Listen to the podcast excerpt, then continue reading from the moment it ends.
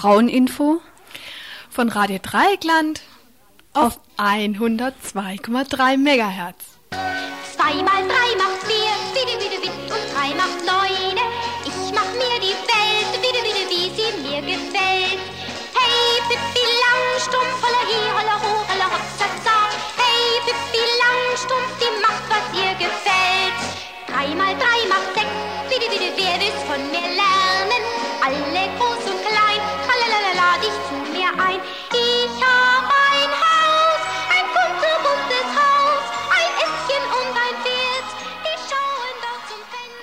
weia, weia, weia. Naja, also wie so vieles andere, was es Fraueninfo betrifft, ist auch dieser Jingle sozusagen noch nicht ausdiskutiert.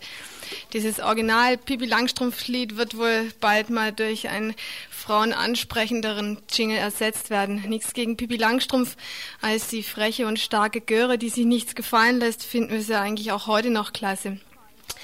Auf jeden Fall, heute könnt ihr zum fünften Mal das Fraueninfo hören, aber vielleicht hört ihr es auch zum ersten Mal oder habt die Vorstellung unseres Konzepts bei der ersten Sendung nicht gehört. Wir wollen jetzt zu Anfang nochmal unsere wichtigsten Punkte zum Fraueninfo zusammenfassen und berichten, was sich bei den ersten Fraueninfo-Sendungen herausgestellt hat. Ursprünglich geplant war zum Beispiel ein 14-tägiger Wechsel von Fraueninfo und Hintergrundsendungen zum Fraueninfo. Trotzdem ist ganz toll wäre, wenn noch mehr Frauen mit uns zusammenarbeiten oder uns zuarbeiten würden, haben wir es eigentlich bis jetzt irgendwie doch noch geschafft, jeden Mittwoch an Fraueninfo zusammenzustellen. Und längere Interviews und Hintergrundbeiträge sind da einfach mit drin, wie heute zum Beispiel der Beitrag von einigen Fantifa-Frauen aus Kiel und Freiburg. Also ein 14-tägiger Wechsel in der Sendestruktur ist wohl im Moment noch nicht notwendig. Und je mehr Frauen bei uns mitmachen, desto besser wird dann hoffentlich auch die Infosendung. Wenn ihr mitmachen wollt, könnt ihr eine von uns werktags zwischen 14 und 19 Uhr erreichen oder uns eben hier mittwochs im und um Studio herum anrufen unter der Nummer 31028 bzw. für Auswärtige 076 31028. So, jetzt noch mal kurz ein paar Worte dazu, was wir uns unter einem Fraueninfo im Moment vorstellen. Klar, es wird von Frauen für Frauen und Lesben gemacht, aber Frau sein allein ist bekannterweise kein, Begr äh, kein Programm. Wir sagen, alle Themen gehen Frauen was an, wollen also über alle Themen und Ereignisse berichten, aber, und das ist manchmal gar nicht so leicht zu realisieren, aus unserem Frauenblickwinkel. Was wir darunter verstehen, ist noch längst nicht genug diskutiert. Es geht uns auf jeden Fall darum, immer wieder auf die Situation von Frauen und Lesben aufmerksam zu machen und ihre weltweite Unterdrückung, auf ihre weltweite Unterdrückung, auf ihren Widerstand und auf ihren Kampf für ihre Selbstbestimmungsrechte. Und hier ist es einfacher, den Frauenblickwinkel zu erkennen. Wir wollen aber auch Frauen zum Beispiel über die Zerstörung tropischer Regenwälder, über den Bau einer KTS oder zum Beispiel heute über die Entwicklung in Jugoslawien informieren denn wir wollen uns nicht auf sogenannte frauenspezifische Themen einschränken bzw. einschränken lassen, auch wenn die, also die frauenspezifischen Themen, sicherlich den Schwerpunkt des Fraueninfos darstellen und darstellen werden. Wichtig ist uns auf jeden Fall, dass Frauen hier zu Wort kommen. Wir suchen Frauen als Interviewpartnerinnen und Frauen, die als Gesprächspartnerinnen hier ins Studio kommen. Und wir suchen Kontakt zu Frauengruppen und zu einzelnen Frauen, die sich hier einbringen wollen. Und wir freuen uns über Frauen, die hier anrufen und uns die Meinung sagen. Noch ein paar Worte dazu, weshalb wir diese Frauen, äh, diese Sendung nicht Frauen- und Lesbeninfo nennen. Es ist so, dass momentan im Fraueninfo Lesben nicht fest mitarbeiten und es wäre von uns anmaßend, deshalb äh, uns Frauen- und Lesbeninfo zu nennen. Wir würden den Eindruck vermitteln, in unseren Beiträgen die Sichtweise von Lesben darstellen zu können. Wir hoffen deshalb auf Beiträge und Mitarbeit von Lesben und dass das Fraueninfo trotzdem auch für Lesben interessant ist bzw. wird. Unsere Entscheidung, uns Fraueninfo zu nennen, ist, nur, ist auch nur eine vorläufige, die der derzeitigen Situation entspricht. Da es sich allmählich unter Frauen jetzt herumspricht, dass es ein Fraueninfo Mittwochs gibt und einzelne Frauen erfreulicherweise auch mal mit Fragen und Kritik auf uns zukommen, fanden wir es jetzt nochmal wichtig, was zu uns zu sagen. Und vielleicht gibt es in der nächsten Zeit auch mal eine Open Äther Diskussion zum Fraueninfo. Ja, und jetzt kommen wir mal zur Themenübersicht über die heutige Sendung. Fangen wir vielleicht damit an, was heute nicht geklappt hat, nämlich ein Bericht zum heutigen Prozess gegen drei Blockierer des Kreiswehrersatzamtes. Die drei sollten nämlich für eine Blockade während des Golfkrieges vor dem Kreiswehrersatzamt verurteilt werden. Weder Prozessverlauf noch Urteil sind uns bekannt, da die Prozessbeobachterin uns im Stich gelassen hat. Vielleicht kommt sie noch später, weil es ist kaum zu erwarten. Nun zu dem, was geklappt hat, nämlich drei Beiträge. Zum einen zum FMGZ, das ist das Kürzel für Frauen- und Mädchengesundheitszentrum. Dazu ein Interview mit einer Mitarbeiterin des Frauen- und Mädchengesundheitszentrums über ihre Arbeit und über ihre derzeitigen Raumschwierigkeiten. Ein zweiter Bericht nämlich über die Schwierigkeit, die momentane Lage in Jugoslawien zu beurteilen. Schwierig, also es scheint heute einiges schwierig zu sein. Und der letzte Bericht. Ja, das ist der letzte und der längste Beitrag heute. Da geht es, oder der Beitrag ist eine Koproduktion von Kieler und Freiburger Fantifa Frauen, also feministische Antifa. Ähm, es geht in dem Bericht um eine Professorin aus Hannover, soweit ich weiß, die ganz im Dienste der Wissenschaft unter anderem behauptet, dass rothaarige Frauen ein, letztendlich ein schlechteres Erbmaterial besitzen. Es geht also dann um Rassismus in der Wissenschaft heute und damals.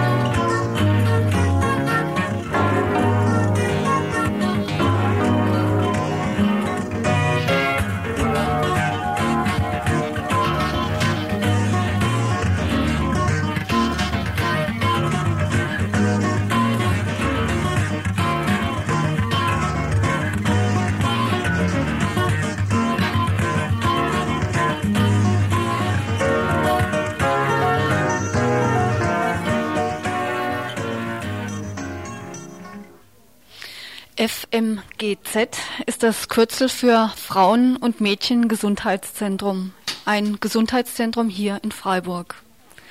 Als eingetragener Verein besteht das Frauen- und Mädchengesundheitszentrum seit zwei Jahren. Bislang hatte das FMGZ, also das Frauen-Mädchen-Gesundheitszentrum, keine Räum seine Räumlichkeiten in der Talstraße als Untermieterin beim Kinderschutzbund. Dort konnten sie einen wenig genutzten Raum als Büro und Beratungsraum nutzen. Dem Kinderschutzbund wurde jedoch vor kurzem gekündigt und so verlor auch das Frauen- und Mädchengesundheitszentrum ihre räumlichen Arbeitsmöglichkeiten. Dazu später mehr. Ein Gesundheitszentrum, das hört sich nach Klinik an, nach sterilen Instrumenten, nach Desinfektionsgerüchen. Mit Gesundheitszentrum verbinden wir meistens aufwendige Apparaturen, hohe Kosten, einen riesigen Verwaltungsaufwand. Diesem Bild entspricht das FMGZ nicht. Hilfesuchende werden weder mit hochspezialisierten Geräten noch mit arroganten Weißkitteln konfrontiert. An erster Stelle steht beim Frauen- und Mädchengesundheitszentrum nämlich die Beratung für Frauen und Mädchen, Beratung hinsichtlich Themen wie Blasen- und Vaginalinfektionen, gynäkologische Erkrankungen, Wechseljahre, Menstruationsprobleme, Krebs und Fragen rund um Schwangerschaft, Geburt und Stillzeit und so weiter. Diese Themen werden allerdings auch von herkömmlichen Ärzten und Ärztinnen behandelt. Warum dann also ein extra Frauen- und Mädchengesundheitszentrum? Dazu eine Mitarbeiterin des FMGZ. Ähm, wir gehen davon aus, dass wir äh, nun schon seit mehreren tausend Jahren äh, in einer patriarchalen Gesellschaft leben, äh, wo Frauen verschiedenen Unterdrückungsmechanismen ausgesetzt sind und nicht in dem Maße äh, sich entwickeln können, was für sich tun können, wie es wichtig wäre. Und äh, solange das so ist, äh, denken wir, muss es immer wieder Freiräume geben, wo Frauen äh, genau das tun können. Einfach mal äh, an sich denken, wie es ihnen geht, welches ihre besondere Situation als Frauen in dieser Gesellschaft ist und jetzt, was die Gesundheit betrifft, welche speziellen äh, Krankheiten eben daraus auch entstehen können. Der Ansatz des FMGZ also des Frauen- und Mädchengesundheitszentrums, ist also ein vollkommen anderer als der der Uniklinik. Krankheiten wird verstanden als Ausdruck der gesellschaftlichen Situation von Frauen. Welches Verhältnis haben die Mitarbeiterinnen des FMGZ zur Schulmedizin? Also, also unser Verhältnis zur Schulmedizin ist mit Sicherheit ein kritisches, weil wir äh, da nach wie vor äh, Fraueninteressen viel zu wenig äh, berücksichtigt sehen, aber auch ein ganz differenziertes. Äh, vielleicht einfach mal ein Beispiel. Eben eine Frau kommt äh, vom Gynäkologinnenbesuch zurück äh, mit einem äh, bestimmten Befund, der sie beunruhigt. dann setzen wir uns miteinander hin und erklären das einfach erst nochmal auch von der Schulmedizin her, wie das äh, gesehen wird, äh, erklären auch dazu, oder äh, die Frau kommt ja auch meistens schon mit einem Behandlungsvorschlag ihres Arztes und unser Anliegen ist dann auch aufzuzeigen, äh, überhaupt wie, was für Möglichkeiten es insgesamt gibt, diese äh, spezielle Krankheitsbild anzugehen und was sie dabei alles äh, berücksichtigen kann, was es mit ihrer Situation zu tun haben könnte. Äh, natürlich auch äh, von einfach von körperlichen Voraussetzungen her, aber eben auch psychisch ja mit ihrer Situation.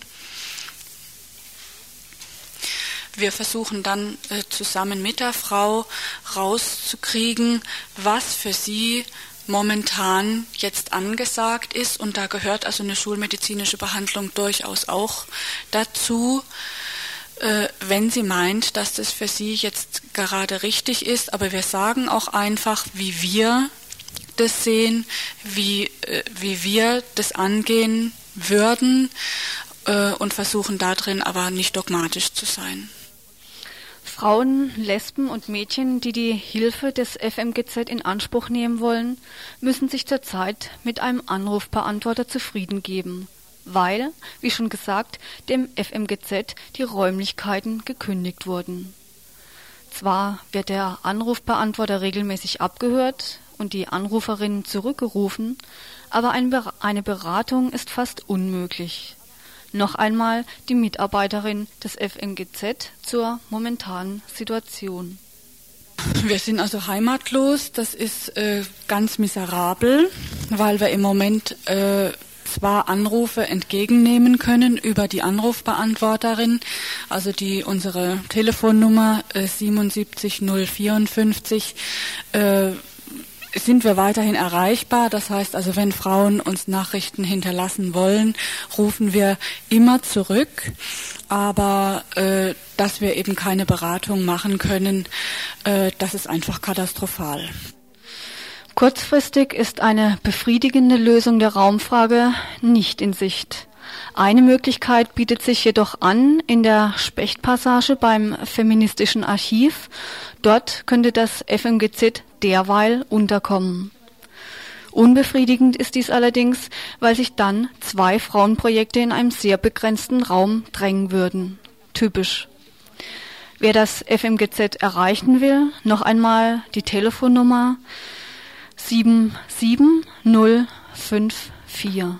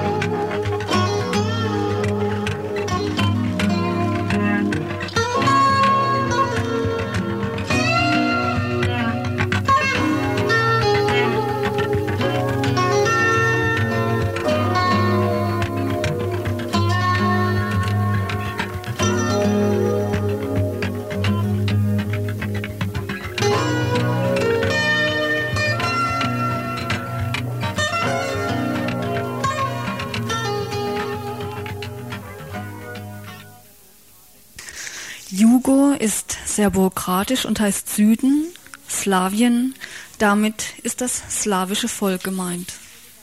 Jugoslawien bzw. der Balkan wurde im 6. Jahrhundert nach Christi von den Südslawinnen bevölkert. Die Nordslawinnen blieben damals in ihrer Heimat in der heutigen Ukraine. Aber das ist schon lange her, wie gesagt, im 6. Jahrhundert. Und bislang interessierten sich die meisten für Jugoslawien in erster Linie als Urlaubsland. Derzeit ist das nicht so. Jugoslawien ist derzeit ein zu heißes Pflaster. Es wird scharf geschossen und alle Verhandlungsbemühungen der letzten Tage sind gescheitert. Auch heute fanden wieder schwere Kämpfe in Kroatien statt. Jugoslawien besteht oder bestand seit 1946 aus sechs Republiken und zwei autonomen Provinzen. Die Bevölkerung Jugoslawiens ist aufgrund ihrer historischen Entwicklung eine Mischung ethnisch, sprachlich und religiös unterschiedlicher Völker und Volksgruppen. Selbst in den einzelnen Republiken bzw. autonomen Provinzen besteht teilweise eine starke Inhomogenität. Die beiden nördlichen von Serbien liegenden Republiken, nämlich Slowenien und Kroatien, unterscheiden sich zwar sprachlich voneinander, stehen sich aber ethnisch und religiös aufgrund einer gemeinsamen traditionellen Westorientierung und eines gleichermaßen hohen Entwicklungsniveaus sehr nahe. Die südlichen Republiken, nämlich Montenegro und Makedonien, weisen ebenfalls eine relativ hohe Homogenität auf. Die letzte zu erwähnende Republik, nämlich Bosnien-Herzegowina, gründet nicht auf einem Staatsvolk, sondern besteht aus Serben, Kroaten und die staatsbildende Nation Moslem. Moslem wird in Jugoslawien als Nationalität anerkannt. Die autonomen Provinzen Kosovo, das ist also das Amselfeld, aus dem auch der bekannte Wein Amselfelder stammt. Kosovo und die zweite autonome Provinz Vojvodina zählen zu Serbien. Die Nationalitätenfrage in Jugoslawien wollte der Bund der Kommunisten Jugoslawiens darüber lösen, dass er bei Volkszählungen die Kategorie Jugoslawe oder Jugoslawin einführte. Diese Kategorie gilt nicht als nationales Bekenntnis, sondern als Bekundung der Zugehörigkeit zur jugoslawischen Selbstverwaltungsgemeinschaft. Denn es sollte nicht eine neue jugoslawische Nation gegründet werden, sondern man verstand Jugoslawien als, Zitat, organisches Wachsen und Erstarken der sozialistischen Gemeinschaft der Produzenten bzw. der werktätigen Menschen aller Völker Jugoslawiens. Von diesem Verständnis ist Jugoslawien weiter weg denn je. Jugoslawien ist eine Föderation, in der die Republiken als eine Art Bündnis der Kommunen konzipiert wurde. Die Organe der Republiken sollten die Selbstverwaltungsbeziehungen regeln, die Bundesorgane hatten die Aufgabe, für die Einheit der Föderation Sorge zu tragen. Die Föderation steht also in keinem übergeordneten Verhältnis zu den Republiken, ist also nicht Trägerin irgendwelcher von den Republiken abgetretener souveräner Rechte, sondern die Föderation ist Instrument zur Wahrnehmung gemeinsamer Interessen. Die Organe der Föderation, zum Beispiel das Zentralkomitee oder das Exekutivkomitee, sollten paritätisch besetzt sein. Aber das ist nur auf dem Papier so. Die Beurteilung der Situation in Jugoslawien fällt schwer, denn jedes einerseits findet bei meinen Überlegungen auch ein andererseits. Einerseits ist der Wunsch nach Selbstbestimmung und Eigenständigkeit verständlich. Andererseits geht es bei der Loslösung Sloweniens und Kroatiens um wohl hauptsächlich ökonomische Gründe. Der Norden ist hochentwickelt, der Süden sozusagen unterentwickelt. Und die Verpflichtung der Entwicklungshilfe der nördlichen Republiken gegenüber den südlichen Republiken war schon immer ein Grund der Unzufriedenheit. Die Ursache der unterschiedlichen ökonomischen Entwicklungen hängt von historischen Faktoren ab. Während Slowenien und Kroatien bis 1918 zur österreichisch-ungarischen Monarchie gehörten und von deren Industrialisierung und Modernisierung profitierten, wurde Makedonien, also der Süden Jugoslawiens, erst 1912 während des Balkankrieges von der Türkei befreit. Die Türkei war hauptsächlich agrarorientiert. Die Arroganz der reichen Republiken gegenüber den ärmeren beschreibt die Kroatin und Publizistin Dunja Melcic in der Taz vom 15.07. so. In Slowenien sagt man sich, mit denen da unten haben wir doch gar nichts gemeinsam. Wir Slowenen sind anders und unsere Probleme sind andere. Die Last der Geschichte, die am kroatisch-serbischen Verhältnis hängt, ist nicht die unsere. Für uns als Mitteleuropäer sind die Mazedonier und Moslems Exoten, mit denen wir keinen Jota mehr Gemeinsames haben als die anderen Europäer. Einerseits stimmt es natürlich, dass Slowenien und Kroatien Gelder an die Nationalbank in Belgrad abliefern mussten. Zum Beispiel Kroatien, das einen Großteil seiner Einnahmen aus dem Tourismus ablieferte. Andererseits zogen die reichen Republiken auch Vorteile aus den armen Republiken. Sie bezogen billigen Rohstoff und Arbeitskräfte und erhielten Investitionen aus Bundesmitteln. So muss, um am Beispiel Kroatiens zu bleiben, gesagt werden, dass der Hotelbau an der adriatischen Küstenstraße nur mit Bundesmitteln möglich war. Einerseits ist die jugoslawische Volksarmee mit serbischen Offizieren überproportional vertreten. Andererseits ist die unverhältnismäßig große Zahl von Serben im Kommandokader auf entstehungsgeschichtliche Gründe zurückzuführen. Die Serben stellten nämlich im Partisaninnenkrieg gegen die deutschen Faschisten gleich von Beginn an den höchsten Prozentsatz an Partisanen und Partisaninnen. Nachdem dann aus der Partisanenarmee die reguläre jugoslawische kommunistische Armee wurde, herrschte die serbische Zugehörigkeit vor. Aber ob nun serbischer, slowenischer oder kroatischer Nationalismus. Der Nationalismus allgemein wirkt sich auf das Leben und die Lage der Frauen in Jugoslawien aus. die Serbin Sonja Licht dazu. Alle Nationalisten betonen, dass Kleinfamilie Keimzelle der Gesellschaft ist und dass der Nationalstaat auf eine gute, solide Familie gegründet sein muss. Nicht von ungefähr regieren jetzt wieder überall die drei Ks Kinder, Küche, Kirche. Die Propaganda der nationalistischen Parteien, und zwar nicht nur in Jugoslawien, sondern in ganz Europa, Osteuropa, zielt darauf, die Frauen wieder nach Hause zu schicken. Wir erleben das bereits ganz konkret.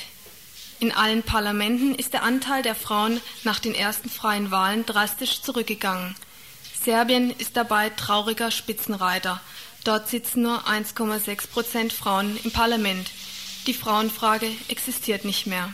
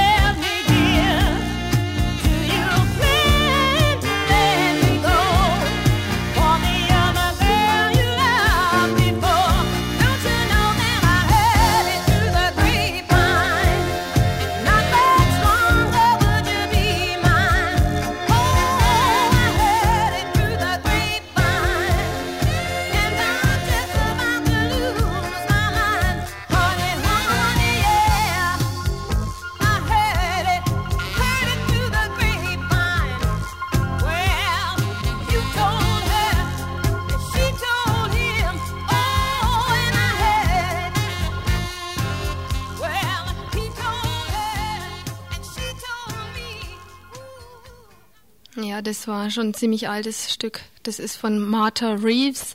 I heard it through the grapevine. Und jetzt kommen wir zum nächsten Beitrag. Ja, das ist ein Beitrag von Frauen, Fantifa-Frauen aus Freiburg und Kiel. Unter dem schönen Titel des Kaisers neue Kleider oder über das schlechtere Erbmaterial der Rothaarigen. Alle Jahre wieder einmal erscheint eine noch modernere, noch wissenschaftlichere Arbeit zum Thema was haben die Gene mit der Intelligenz zu tun, mit dem Sozialverhalten, der Leistungsmotivation? Sozialanthropologische Arbeiten, die in den biologischen, psychologischen, anthropologischen und eben auch in sozialpädagogischen Hochschulinstituten erscheinen. Beim zufälligen Durchblättern der Zeitschrift Petra, natürlich beim Zahnarzt, stießen wir auf einen Bericht über die Arbeit der Kieler Fachhochschuldozentin ehemals in Hannover, Ingelore Welpe. Titel Reifeunterschiede und psychophysische Merkmalsausprägungen bei gleichaltrigen, pubertierenden Mädchen unterschiedlicher Haarfarbe. Welpe und Bernhard in Homo 39 1989. Frau Welpe arbeitet an der Fachhochschule für Sozialpädagogik als Professorin. Sie ist Psychologin, unterrichtet im Frauenschwerpunkt und bietet dieses Jahr an Lehrveranstaltungen an, unter anderem Lärmpsychologie, Identitätsentwicklung von Frauen und Mädchen, kritische Lebensereignisse von Mädchen im Kontext von Regelbiografien, argumentative Gesprächsführung mit Frauen und gemeinsam mit Frau Bonnemann-Böhner ausgewählte Probleme und Ergebnisse der Frauenforschung. Ihre eigentliche wissenschaftliche Karriere machte sie jedoch auf einem anderen Gebiet. 1983 erschien ihre Dissertation Vergleichende anthropologische und psychologische Untersuchungen an 11 bis 16-jährigen Mädchen in der Reifezeit damit machte sie ihre Doktorin der Naturwissenschaften an der Johannes Gutenberg Universität in Mainz im Fachbereich Biologie. Spannend allerdings ist die Liste der Berichterstatter über diese Arbeit. Folgende sollen genannt sein. Wolfram Bernhard, Leiter des Mainzer Anthropologischen Instituts und Ziehkind von Ilse Schwidetzky. Herr Jürgens, der Leiter des Kieler Anthropologischen Instituts und bekannt für seine rassistische Forschung, siehe unter anderem einige Beiträge in Ecolibri Nummer 1. Herr Walter, Professor in Bremen und seit 1975 Mitherausgeber des Anthropologischen Anzeigers, in dem gerne mal Nachrufe auf faschistische Professoren erscheinen für diese Arbeit wurde sie mit dem Rudolf-Martin-Preis der Gesellschaft für Anthropologie und Humangenetik ausgezeichnet. 1986 erscheint dann gemeinsam mit Herrn Bernhard im Anthropologischen Anzeiger Band 44 die zweite Studie Physische und psychische Veränderungen in Abhängigkeit von der Zeitspanne vor und nach dem Menarche-Eintritt und im Jahre 1989 folgte dann die Studie, auf die wir aufmerksam geworden sind. Veröffentlicht wurde sie ursprünglich in der Zeitschrift Homo, Vergleichende Forschung am Menschen. Homo ist das offizielle Organ der Deutschen Gesellschaft für Anthropologie, deren Mitglieder und Funktionäre unter anderem von Eichstätt, Schade, von Verschur sowie Eugen Fischer waren als Herausgeberin für Homo, auf die sich ganz offen die faschistische Zeitschrift Neue Anthropologie, Erbe und Verantwortung, hier wiederum Herausgeber die Gesellschaft für biologische Anthropologie, Eugenik und Verhaltensforschung, Vorsitzender Jürgen Rieger, beruft, zeichnet Ilse Schwidetzky, Autoren sind unter anderem Jürgens, Knussmann, Schade und Eibel Eibelsfeld diese Fakten und Namen ermunterten uns damals zu genauerem Hingucken, kannten wir sie doch schon aus unserer Beschäftigung mit Leben und Wirken des Jürgens. Wir haben uns dann zuerst mit der 1989 erschienenen Studie von Welpe und Bernhard beschäftigt, die in allen wesentlichen Punkten auf ihre Dissertation aufbaut. Wir bewerten die Studie in mehrfacher Hinsicht als rassistisch. Den Begriff Rassismus beziehen wir hier darauf, dass akribisch versucht wird, einen kausalen Zusammenhang zwischen äußeren körperlichen Merkmalen, in diesem Falle die Haar- und Augenfarbe, und der Entwicklung von Persönlichkeit, Psyche und Intelligenz herzustellen. Wer sich die Mühe macht und die Studie von Ilse Schwidetzky anschaut, auf die ja die Arbeit von Welpe erklärtermaßen ergänzend aufbaut, wird feststellen, dass dort die äußeren Merkmale direkt bestimmten Volksgruppen zugeordnet werden. Wenn wir die Wahl des Themas mit dem Interesse an einer wertneutralen Erkenntnisfindung, falls es sowas überhaupt gibt, begründen und unterstellen, dass es darum ginge, bestimmte stigmatisierende Zuschreibungen physischer und psychischer Eigenschaften wissenschaftlich zu überprüfen, bleibt hier zu fragen, wieso keinerlei kritische Distanz weder gegenüber den stigmatisierenden Zuschreibungen noch gegenüber der Basisstudie von Ilse Schwidetzky zu erkennen ist Darüber hinaus fehlt jedoch auch der kleinste Hinweis darauf, zu welchen mörderischen Konsequenzen solche rassistischen Merkmalszuschreibungen in der jüngeren deutschen Geschichte geführt haben. Dies ist auch kein Wunder, denn die Studie stützt sich auf eine ganze Reihe von Rassenkundlern, die ihre Karriere im Nationalsozialismus begründet haben. Zu keinem von ihnen ist auch nur die kleinste Andeutung einer kritischen Anmerkung in der Studie zu finden. Zitat Die von uns gefundenen höheren Gesundheitsprobleme der Rothaarigen passen zu früheren Befunden. So wurde immer von einer Korrelation zwischen Rothaarigen und Tuberkulose berichtet. Ferner sollen bei Rothaarigen häufer, häufiger Menstruationsstörungen auftreten. Die im Vergleich zu den Haarfarbenklassen 1 bis 3 schlechtere Sportnote der Rothaarigen hängt wahrscheinlich mit deren höherem Körpergewicht zusammen. Zitat Ende. Die Untersuchung selbst wurde so durchgeführt, dass 452 Mädchen zwischen 11 und 16 Jahren von den Unterschenkeln bis zum Brustwarzenhof peinlichst genau vermessen wurden. Dabei wurde dann unter anderem Folgendes festgestellt. Zitat die von uns gefundenen deutlichen höheren Gesundheitsprobleme der Rothaarigen passen zu früheren Befunden. So wurde immer wieder von einer Korrelation zwischen Rothaarigkeit und Tuberkulose berichtet. Vergleiche Ziegelmeier 1958, Seite 89. Ferner sollten bei Rothaarigen häufiger Menstruationsstörungen auftreten. Zitat Ende. Gesellschaftliche Faktoren werden hier nicht erwähnt, so dass der gedankliche Schritt, Rothaarigen minderwertiges Erbgut zu bescheinigen, schon getan ist. Des Weiteren wurde festgestellt, dass Mädchen mit heller Haarfarbe im Mittel einer höheren sozialen Schicht angehören als Mädchen dunkler Haarfarbe. Auch hier kein Hinweis auf mögliche gesellschaftliche Faktoren wie tradierter Rassismus und sein Einfluss auf die Verteilung der Lebenschancen in der Bundesrepublik.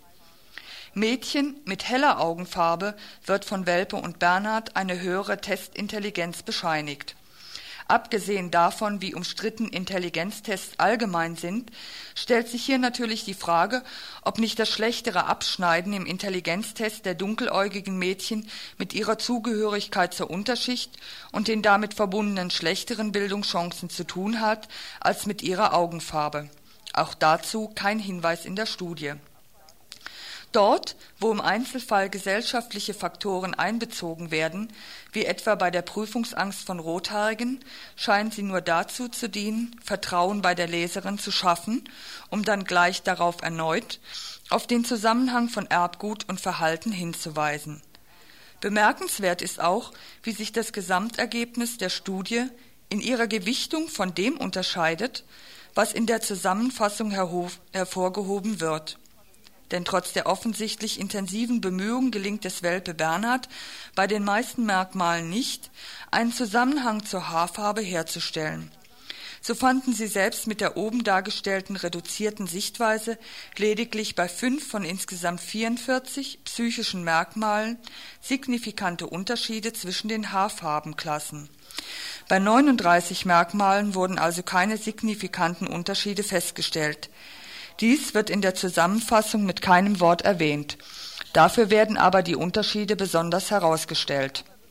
Zitat Unser Befund, wonach Mädchen heller, hellere Haarfarbe im Mittel einer höheren sozialen Schicht angehören als Mädchen mit dunkler Haarfarbe, stimmt mit dem von Walter überein, der in den gehobenen Sozialgruppen ein Überwiegen der hellblonden und blonden Farbstufen fand. Zitat Ende. Das mag so üblich sein bei anthropologischen Studien. Es mag dabei auch üblich sein, sich auf die wissenschaftlichen Arbeiten von Leuten zu stützen, die am nationalsozialistischen Rassenhygieneprogramm beteiligt waren. Wenn diese aber ohne jede kritische Bemerkung zitiert werden, muss es erlaubt sein, deren ideologischen bzw. wissenschaftlichen Hintergrund darzustellen, um eine wissenschaftliche Arbeit, insbesondere eine, die den Einfluss von Erbfaktoren also auf Verhalten und Psyche, überbewertet, wie die vorliegende im historischen Kontext bewertet werden zu können. Jetzt machen wir erstmal Musik ein bisschen und dann geht der Text weiter.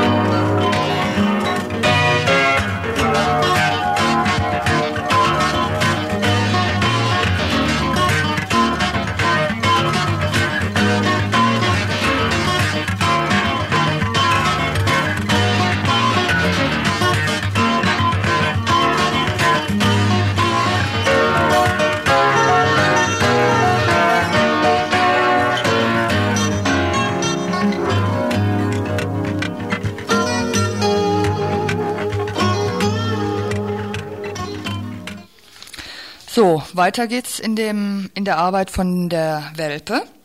In diesem Zusammenhang ist es dann schon interessant, dass Ilse Schwidetzky bereits 1939 Unidozentin und erste Assistentin am Anthropologischen Institut in Breslau war und in jener Zeit eine rassenkundliche Gauuntersuchung in Schlesien durchführte. Also die Schwidetzky wird auch permanent von ihr zitiert. Die Ergebnisse wurden unter dem Titel Rassenkunde im nordöstlichen Schlesien veröffentlicht. Gemeinsam mit Freiherr von Eickstedt und Fritz Arlt, dem Leiter des Rassenpolitischen Amtes bei der Gauleitung Schlesien, gab Ilse Schwidetzky in den folgenden Jahren die Zeitschrift Rasse, Volk und Erbgut in Schlesien heraus.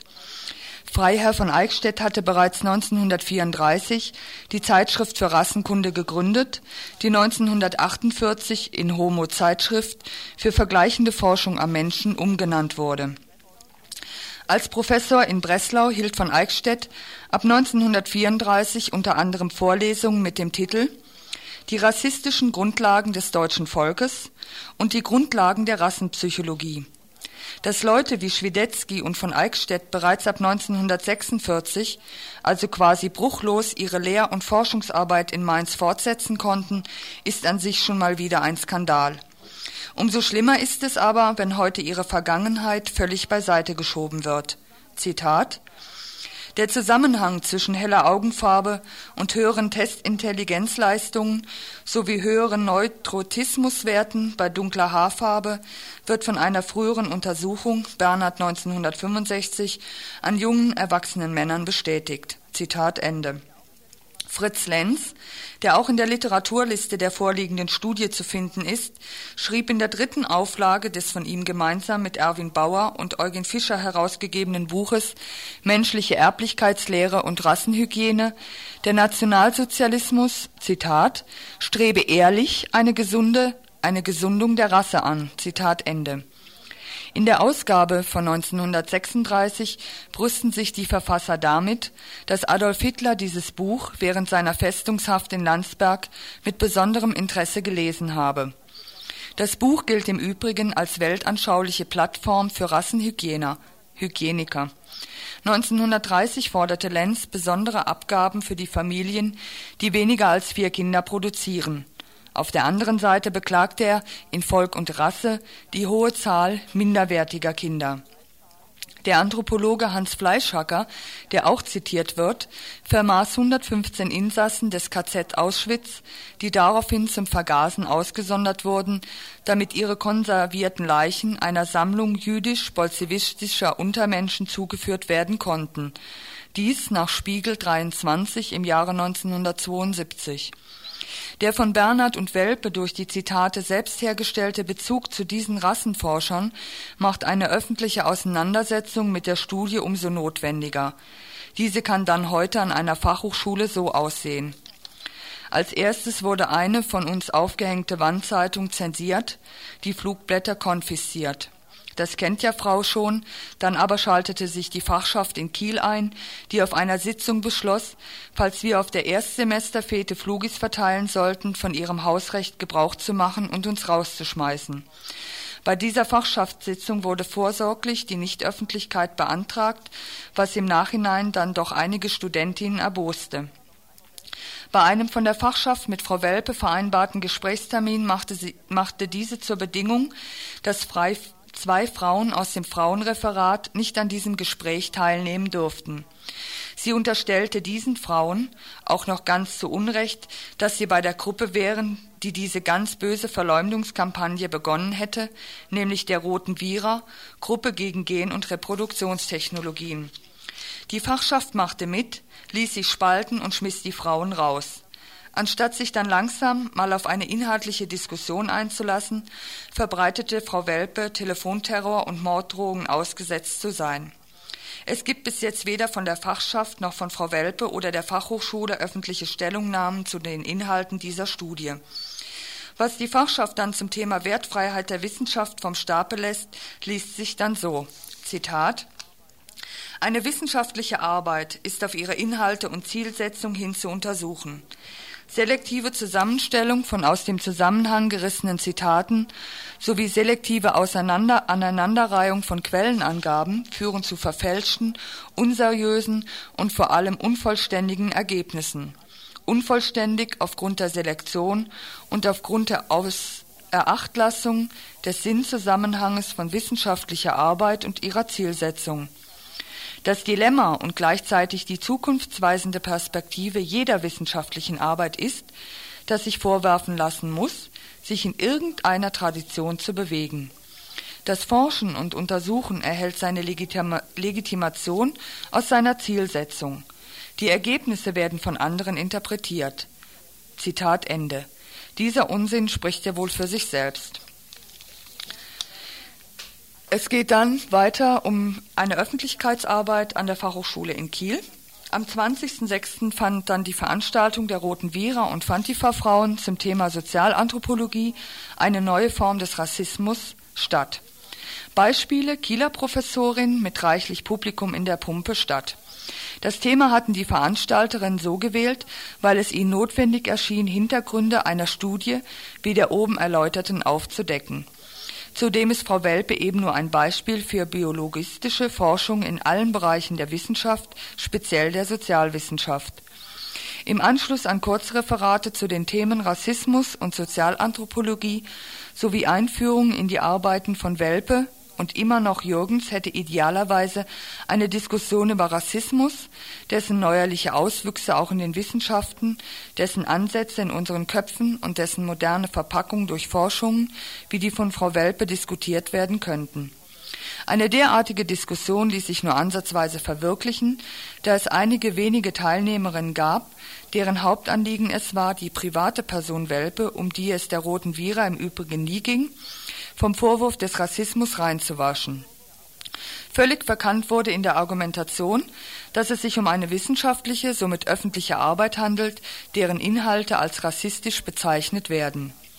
Deutlich wurde die Notwendigkeit, sich mit biologistischen Ansätzen in der Wissenschaft sowie rassistischen Traditionen und Bildern in unseren Köpfen auseinanderzusetzen – Rassismus können wir nicht bekämpfen, indem wir nur die als rassistisch bezeichnen, die Asylbewerberinnen ermorden, Ausländerinnen angreifen. Rassismus können wir auch nicht bekämpfen, indem wir behaupten, unsere Köpfe seien bereits rassismusfreie Zonen. Und wir können ihn nicht bekämpfen, indem wir rassistische Lehrinhalte nicht als solche benennen, weil die Person, die sie verbreitet, ja so engagiert und liberal ist. Gegen Ende der Veranstaltung wurde beschlossen, Frau Welpe schriftlich zu einer Stellungnahme aufzufordern.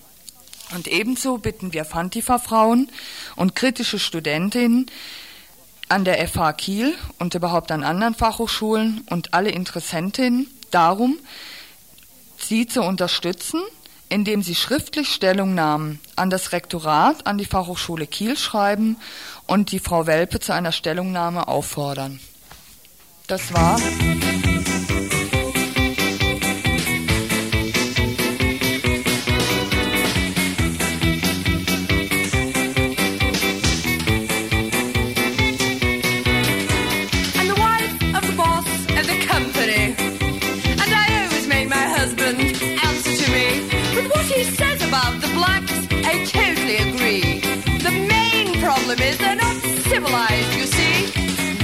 way that they squabble between themselves, writing at funerals, chilling in hell. If you gave them nice houses, they'd only burn them down. You don't get that in a white man's town. And boycotting products won't do them any good. You see, they need the trade to help buy food. And when I visit my niece on a beautiful homestead, the blacks work for her seem really quite content. So I'll agree with my husband, let things stay as they are. That's always been his motto, and we've got far.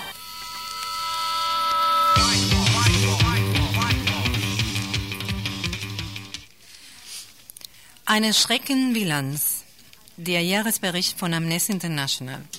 Der Bericht ist nicht nur eine Anklage jener Regierungen, die Menschenrechten flagrant verletzen, sondern auch derer, die sich den Menschenrechten im eigenen Staat zwar verpflichten, sie in ihren auswärtigen Beziehungen aber politischen und ökonomischen Nützlichkeitserwägungen unterwerfen.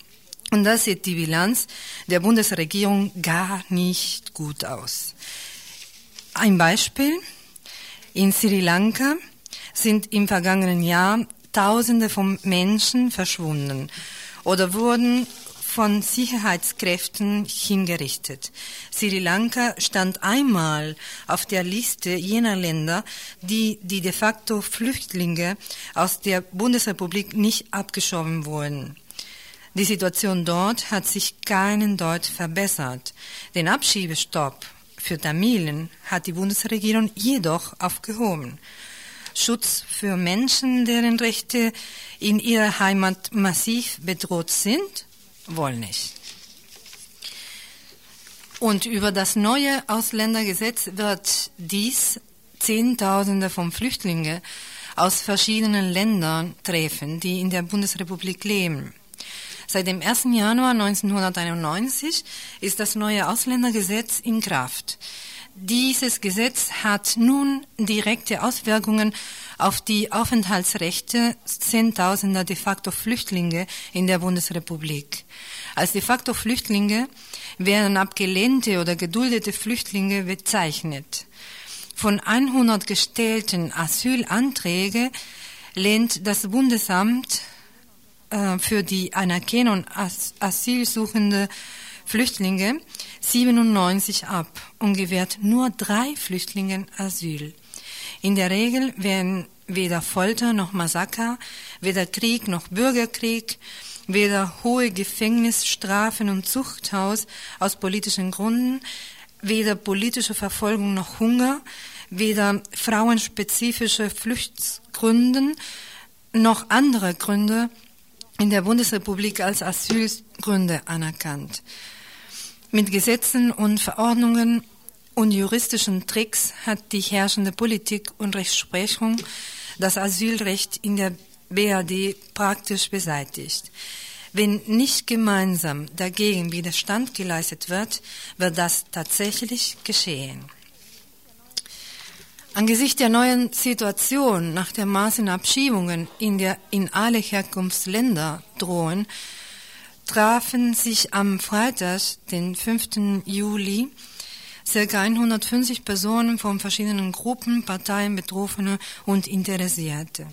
Zunächst wurde durch Berichte die Situation in der Türkei und im Libanon verdeutlicht, dass sich die Lage der Herkunftsländer keinesfalls verbessert hat und Minderheiten bzw. politische Oppositionelle stärkste Repression wie Folter und Mord befürchten müssen. Da durch verschiedene Beschlüsse des Bundesinnenministeriums verworrene Informationen über die bedrohliche Lage der hier lebenden Flüchtlinge kursieren, berichtete ein Asylexperte über den aktuellen rechtlichen Stand. Danach berichteten einige Organisationen, wie sie in den parlamentarischen Gremien vorgehen werden. Ausländerbeirat Freiburg, ähm, die, die, Grünen des Kreisverband Emmendingen, die linke Liste Freiburg, Vertreter der offenen Liste im Waldkirch und so weiter. In, dem, in der weiteren Diskussion wurden Vorschläge für konkrete Maßnahmen und Aktionen besprochen und verabschiedet. Als erste und vielleicht auch hm, für diese Woche das Wichtigste, am Samstag, nächsten Samstag, 20. Juli, eine Kundgebung gegen die geplanten Massenabschiebungen von Flüchtlingen um 11 Uhr vor dem Regierungspräsidium in Freiburg. Wichtig, sehr, sehr wichtig ist, dass wir alle wie immer zahlreich kommen und wirklich zu verhindern, dass tatsächlich nicht Zehntausende von Flüchtlingen abgeschoben werden. Ja, ich soll das Datum nochmal sagen und das ist am Samstag, das heißt übermorgen, na, über übermorgen, um 11 Uhr, Samstag, den 20. Juli, um 11 Uhr vor dem Regierungspräsidium in Freiburg. Bis dann.